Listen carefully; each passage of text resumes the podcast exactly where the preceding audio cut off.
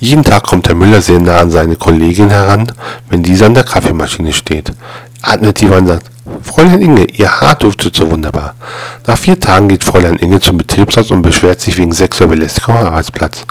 Der Betriebsrat fragt, ist denn nicht ein schönes Kompliment, wenn man Ihnen sagt, Ihr Haar duftet gut? Fräulein Inge, im Prinzip schon, aber Herr Müller ist Lilliputaner.